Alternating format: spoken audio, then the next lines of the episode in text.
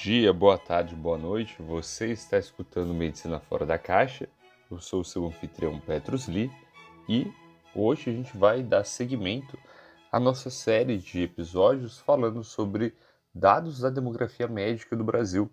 A gente vai explorar alguns dados, então, da pesquisa de demografia médica realizada pela USP e pelo Conselho Federal de Medicina. E o tema de hoje é como a medicina está cada vez mais jovem e mais feminina. Pois é, a gente avisou então no finalzinho do episódio passado que hoje a gente teria um tema diferente e a gente vem com mais uma novidade que é que os nossos episódios também vão ser lançados no YouTube e a gente vai buscar retornar periodicamente aqui com revisões, tentar alternar alguns episódios, a gente vai tentar lançar algumas revisões no formato de vídeo também pelo YouTube para que a gente não fique com um conteúdo desfalcado. Afinal de contas, o Medicina Fora da Caixa vem com essa proposta de fazer revisões, de trazer a medicina de um jeito fácil, acessível e principalmente gratuito para todo mundo, certo? Então, sem mais delongas, vamos para o nosso grande assunto de hoje, que é como a medicina está cada vez mais jovem, como a gente está mudando, então, a faixa etária que predomina na medicina e principalmente qual que é o gênero que predomina na medicina. Então é engraçado a gente reparar que até quando a gente fala, né, uh, no, no nossa escolha lexical, a gente diz que a gente vai no médico, a gente não vai na médica, e isso se dá por uma razão muito simples, que é, uh, na nossa mentalidade, está muito uh, enraizado a noção de que o médico é um homem, né? Mas isso vem mudando no Brasil, né? Olha só, em 2020, a gente sabe que os homens aí representavam mais de a metade, né, 53,4% da população de médicos no Brasil, e as mulheres 46,6%. E olha que há cinco anos atrás, né, os homens eram mais ainda, né, eram 57%. E há 30 anos atrás, né, as mulheres eram só 30%, quer dizer, os homens eram quase 70%. Olha como isso vem mudando. E a gente vê isso na nossa vida prática, né, quando a gente vai no consultório, quando a gente conversa com nossos colegas, com nossos professores, a gente vê que uh, a, a presença masculina aqui vai aumentando conforme as faixas etárias aumentam. Olha só que entre 45 e 59 anos, os médicos vão saltar de 59,8% aí no grupo com uma faixa etária entre 60 e 64 anos. Desculpa, eles saltam para 59,8%, enquanto é, entre 40 e 44 anos, os homens são 55%. Então, quer dizer, a gente está saindo de quase metade ali dos médicos na faixa entre 40 e 44 anos até dois terços dos médicos quando a gente está falando dos médicos mais velhos, né? E quando a gente está falando dos médicos acima de 70 anos, é quase 80% dos médicos, ou seja, né, a cada 10 médicos ali, quase só duas são mulheres, né? Isso mostra, então, o quanto nas gerações mais antigas predominava muito fortemente, né? E é, essas pessoas, é, elas ainda é, circulam entre nós, elas fazem parte, é até estranho falar em circulam entre nós, né? Parece que é um fantasma, mas elas fazem parte do nosso cotidiano, quer dizer, né? Elas fazem parte da nossa sociedade, muitas vezes elas acabam uh, uh, ditando, né? Muitas regras, as instituições e mentalidade que predomina aqui e é curioso a gente ver como essa mentalidade assim do machismo ela está enraizada mesmo na nossa profissão de maneira muito prática, né? Que se traduz nessa diferença de gêneros na faixa etária. Quando a gente vê a pirâmide de distribuição de médicos aqui, segundo a idade e o sexo, a gente pode lembrar facilmente daquela pirâmide de transição demográfica que a gente via nas aulas de geografia, em que a gente tem uma base alargada, ou seja, né, as faixas etárias mais jovens, quando a gente fala entre 25 e 30 anos, 30 e 35 anos, ela é muito mais larga na medicina, ou seja, como a gente já falou no episódio passado, né, a gente tem um grande influxo de jovens médicos ingressando na profissão e ela vai afinalando, né, conforme a gente vai para faixas etárias mais avançadas, com a diferença que de um lado você tem um predomínio muito grande né, do gênero masculino. E é interessante a gente reparar que a presença da mulher ela vem mudando no último século. Né? Se em 1910 Né? As mulheres eram só 22% dos médicos no Brasil. Olha que curioso, né? Mais de 100 anos atrás, a gente tinha 2.956 médicas no Brasil.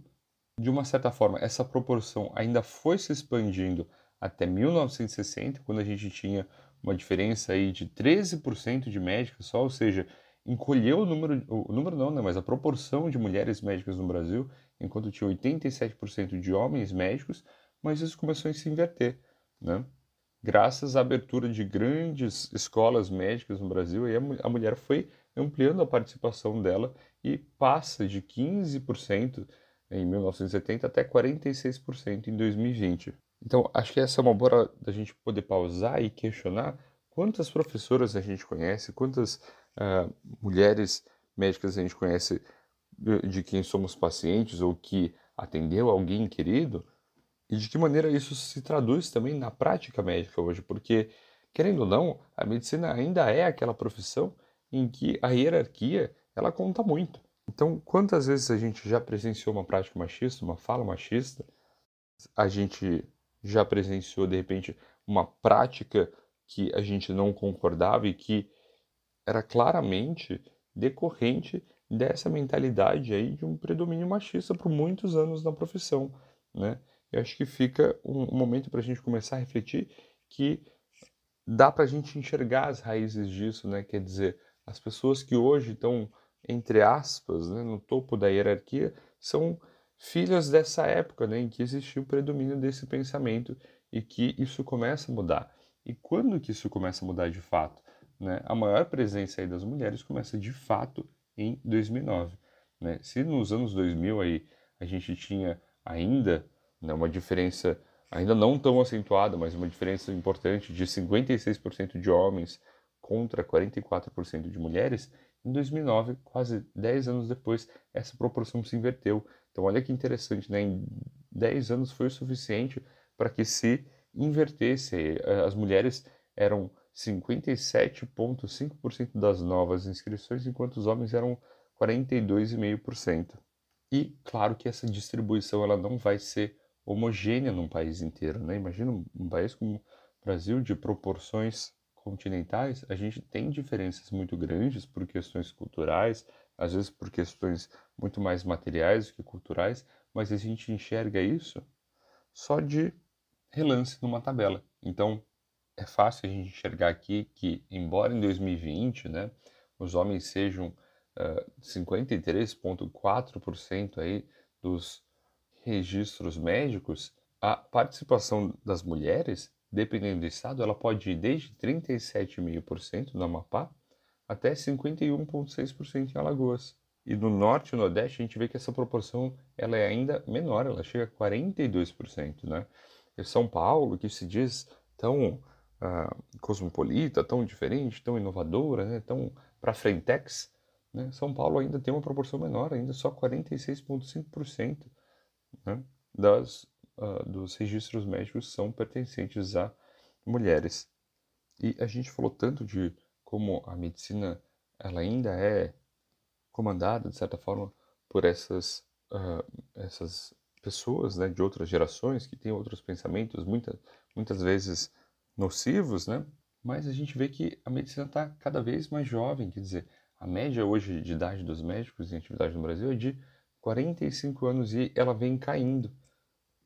E por quê? É fácil a gente entender quando a gente lembra do nosso último episódio aqui. Né? A gente tem uma expansão do número de vagas de faculdade de medicina, a gente tem uma expansão do número de faculdades de medicina crescendo.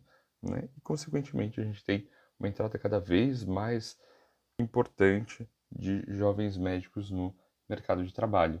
Ainda falando de gênero, né, a idade média dos homens uh, em 2020 no mercado de trabalho era de 48 anos e para as mulheres era de 42. E aqui fica um dado curioso, né? Alagoas e Rio de Janeiro, que são aqueles estados que têm a maior presença feminina, são também aqueles que têm idade média mais alta entre a população médica. Né? É, em Alagoas, a idade média é de 49,2 anos e no Rio de Janeiro de 47,9 anos. Mas aqueles com os médicos mais jovens são aqueles estados do Tocantins e Rondônia, que a média de idade é de 41 anos.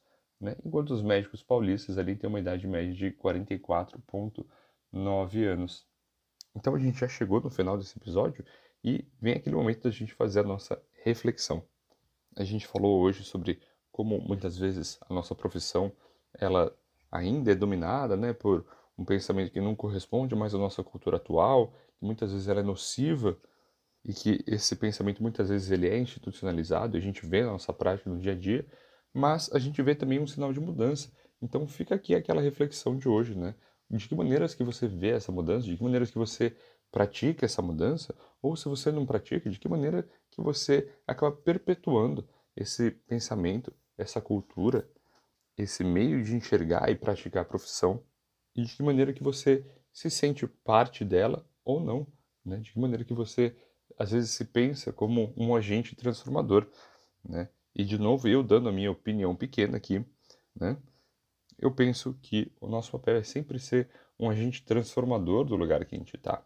E eu digo isso não para que nós sejamos revolucionários, né, que a gente queira chutar o pau da barraca e de repente transformar tudo e fazer diferente, mas que me parece muito importante a gente ter sempre um espírito questionador, né? não no sentido de querer gratuitamente questionar uma ordem que existe, mas quando a gente está diante de alguma injustiça, quando a gente vê claramente que aquilo que está acontecendo diante de nós e isso eu digo no sentido de atitudes que sejam machistas, que sejam etaristas, e não é só preconceito de uh, uh, os velhos médicos falando contra os jovens médicos ou os homens falando contra as mulheres. Eu acho importante, o, o, o oposto também é importante que a gente vigie. Né? A gente não pode ter preconceito contra os jovens. Muitas vezes a gente vê uh, um paciente ou nós mesmos nos questionando questionando, questionamos um, um médico que é mais jovem, a gente pensa que ele não tem experiência, né? Ou a gente diz assim, por exemplo, que um, um homem ele não pode ser uh, pediatra porque isso é especialidade de mulher, o que é uma grande bobagem, né? Então a gente tem que saber se posicionar, a gente tem que questionar isso de frente, saber enfrentar e, na minha opinião, a profissão médica também consiste nisso. Saúde também é isso é entender que a nossa profissão ela vem naturalmente com um papel social, com um papel político, que a gente tem que saber incorporar e que ele traz uma grande responsabilidade em tudo que a gente faz, em tudo que a gente observa que é feito no nosso meio. Beleza? Então, a gente vai ficando por aqui. Eu agradeço se você ouviu até aqui e fica aqui o convite para que você escute o próximo episódio em que a gente vai falar sobre a distribuição geográfica da medicina no Brasil e como ela persiste, como ela perpetua as desigualdades no território brasileiro. Né? Como que essa distribuição de médicos no território brasileiro vai se ilustrar para nós aqui. E a gente vai dar uma olhada então na distribuição de médicos, na razão de médicos aí por habitantes nas grandes regiões, e a gente vai ficar fazendo pequenas reflexões de que maneira que isso uh, concorre com a realidade social brasileira, tá certo? Fica aqui de novo meu muito obrigado e a gente se vê na semana que vem. Tchau, tchau.